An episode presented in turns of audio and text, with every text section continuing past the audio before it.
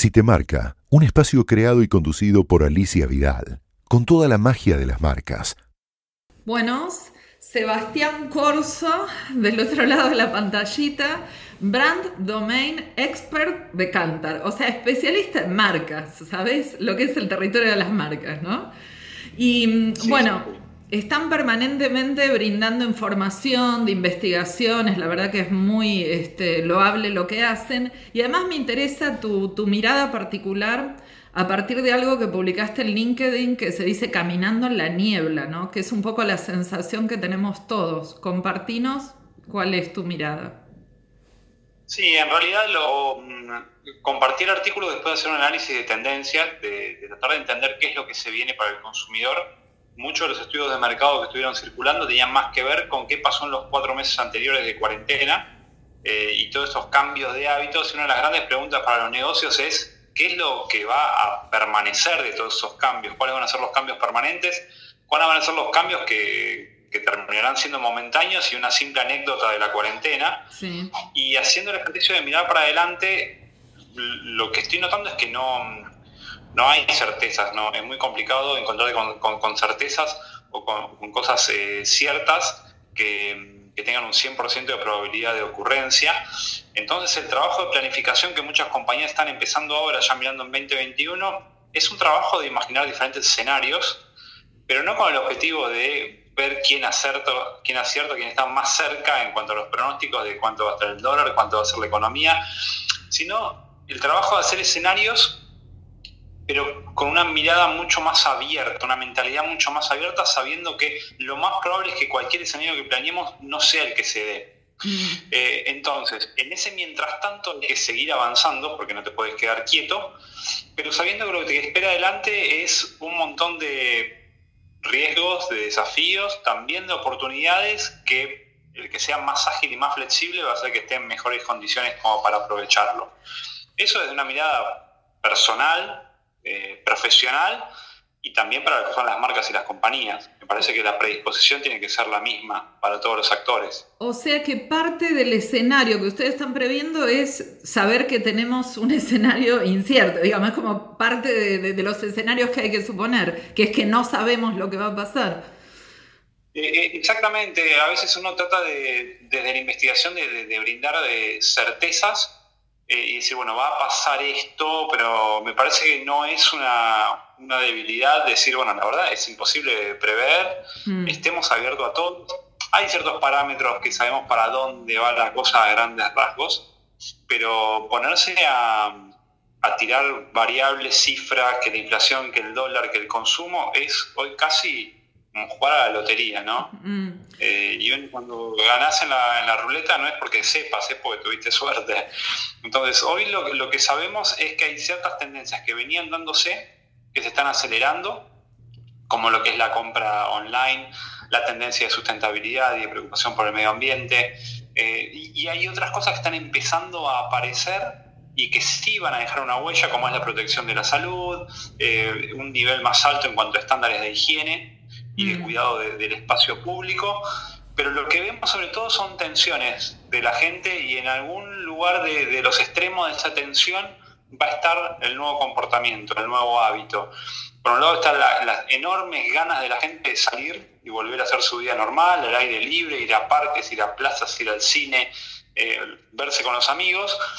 Por otro lado está una fuerte preocupación por lo sanitario y, la cuestión de, bueno, voy a tratar de evitar lugares públicos, voy a tratar de eh, evitar los aglomeramientos de gente, entonces, ¿dónde, en qué lugar del medio nos vamos a parar? Entre, por un lado nos tiran las ganas de salir, por otro lado nos tira la necesidad de cuidarnos.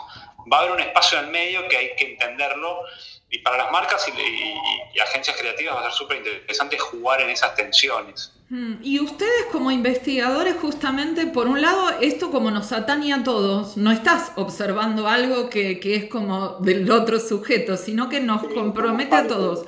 ¿Se les hace más fácil o más difícil metodológicamente? Em, no, metodológicamente hay que adaptarse y hay que también ver desde la circunstancia que uno lo ve. Nosotros eh, tenemos en el grupo de la empresa gente que está en, situaciones parecidas, gente que está en situaciones diferentes. hay como grandes divisiones en la sociedad. Por un lado, el que siguió trabajando durante la cuarentena, los que adoptaron home office, y mm. dentro los que trabajaron en la cuarentena, los que trabajaron con chicos o sin chicos. Me parece que son como realidad completamente distintas. Entonces, este, en mi caso particular, puedo trabajar desde mi casa, no tengo chicos, para mí es fantástico. Trabajo desde casa, tengo mis libertades, más tiempo, no tengo que movilizarme en la oficina, pero para otros es más complicado. Entonces, este, hay, hay que mm, que son un poco conscientes de la circunstancia de cada uno. Como investigadores, no tanto se dificulta desde lo metodológico, porque hoy la mayoría de, los, de las fuentes de información que tenemos son online y la gente hoy está online. Así que no es complicado encontrar a la gente para entender qué es lo que piensa. Lo que sí es difícil es preguntar a la gente cómo piensa que va a ser el futuro, porque tampoco lo saben. Mm. Entonces, este, no es porque el hecho de que juntemos a muchas personas que no sepan, vamos a llegar a una verdad por la ley de los grandes números. Eh, así que es un poco también extrapolar qué es lo que viene pasando para entender qué es lo que puede pasar. En Cantar estamos haciendo mucho trabajo de ver qué pasa en otros lugares que están un par de fases adelante nuestro. Mm. ¿Qué está pasando en Asia? ¿Qué está pasando en Europa? Eh, eh, entonces empezamos a ver cómo son las desescaladas de la cuarentena, empezamos a ver que esas desescaladas conviven, estas ganas de volver a hacer cosas, con la necesidad de cuidarse y que también hay un nivel de aceptación muy grande de que va a haber idas y vueltas, de que no es algo lineal, sino que va a ser un camino bastante zigzagueante para volver a la normalidad. Y que tampoco queremos volver a una normalidad previa a lo que era a lo que fue el inicio de la cuarentena para nosotros el 20 de marzo, porque en estos cuatro meses aprendimos, no salimos siendo los mismos en estos cuatro o cinco meses de cuarentena, aprendimos a hacer cosas nuevas, hubo un espacio de desarrollo personal también durante estos meses, así que la, analogía del caminando en el bosque es el, senderista que venía con la mochila llena de cosas y no es que vació la mochila y la cargó de cosas nuevas. A lo que traía le sumó más cosas todavía. Claro. Entonces es una mochila más pesada y más compleja también. ¿Y cómo pensás simbólicamente la casa? ¿Qué significa hoy la casa? ¿La casa refugio? ¿La casa encierro? ¿Qué es la casa?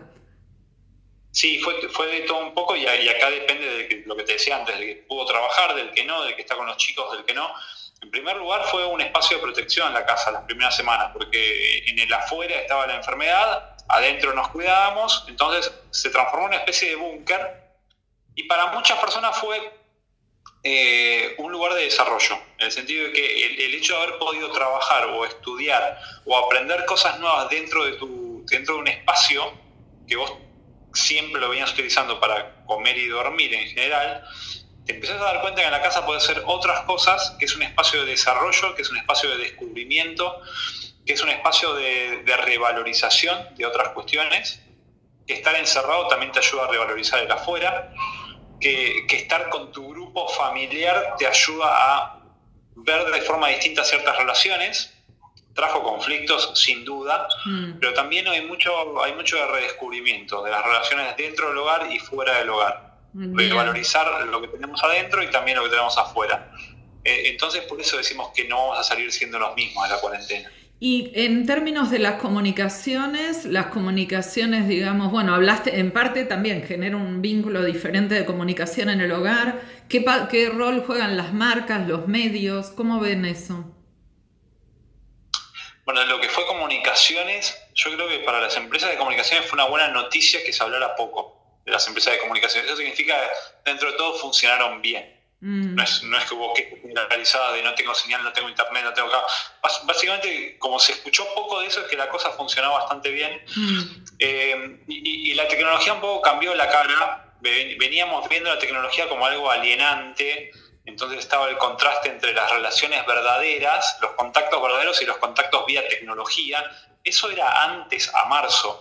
Ahora la tecnología fue verdaderamente un posibilitador de los encuentros con las personas, relativizó todas las distancias. Es lo mismo hablar con alguien que vive a tres cuadras que alguien que vive en otro continente, porque igual no lo podés ver cara a cara. Entonces, eh, el medio de contacto y de comunicación es la pantalla Mm. Y la pantalla borró a las distancias. Sí. ¿Qué es propaladora eso? ¿O qué? ¿Cómo? ¿Qué es lo que se siente? ¿Una propaladora? ¿O qué? No, se sienten los que pasan vendiendo, no sé, o arreglan cosas. E, bueno, es, una manera de comunicar y publicitar en estos tiempos, ¿no? Eh, y contame que la comunicación de, la... que aprendimos en cuanto a las relaciones es ahí desde lo laboral, mm. cómo fueron cambiando las reglas de etiqueta de las comunicaciones eh, digitales. Antes cada uno se tuneaba un espacio en la casa para aparecer en las conferencias y demás y que no aparezcan los chicos y esto y era, bueno, es la normalidad. están, los chicos correteando, hay el ruido de, un vecino que está martillando. Sí. Eso, bueno, pasa. Y, las mascotas.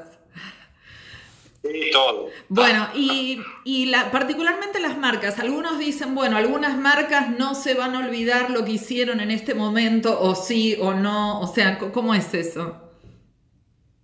Sí, al, principio la reacción de las marcas fue de parálisis total, de bueno, ¿qué hacemos ahora? Eh, y hubo otras sí que reaccionaron más rápido, con muchísima más empatía. Eh, yo creo que, que, va a dejar una memoria en los consumidores aquellas marcas que hicieron algo concreto y específico, no solo que dijeron, sino que hicieron algo concreto. Es un momento de gran em, que las marcas requieren mucha empatía, porque la gente está en un ida y vuelta emocional muy fuerte y es necesario que las marcas sean bien empáticas en el día a día y que puedan capturar los vaivenes en el estado de ánimo de la gente. Y que después muchísimo foco en la conveniencia para las marcas, porque desde lo económico es una situación que pega fuerte. En Argentina ya venía mal el consumo, la pandemia lo que hace es complicarlo aún más. Entonces todo lo que sea conveniencia y, ofrecer protección y ofrecer eh, una trazabilidad que dé seguridad a los consumidores, me parece que ahí es, las marcas van a encontrar oportunidades. Y por otra parte, también estos cambios de hábitos lo que hacen es que encontremos nuevos momentos de consumo, nuevos need states, y ahí va a haber oportunidades para lanzamientos e innovaciones. Sí. Momentos de consumo, ¿y qué dijiste? Una frase...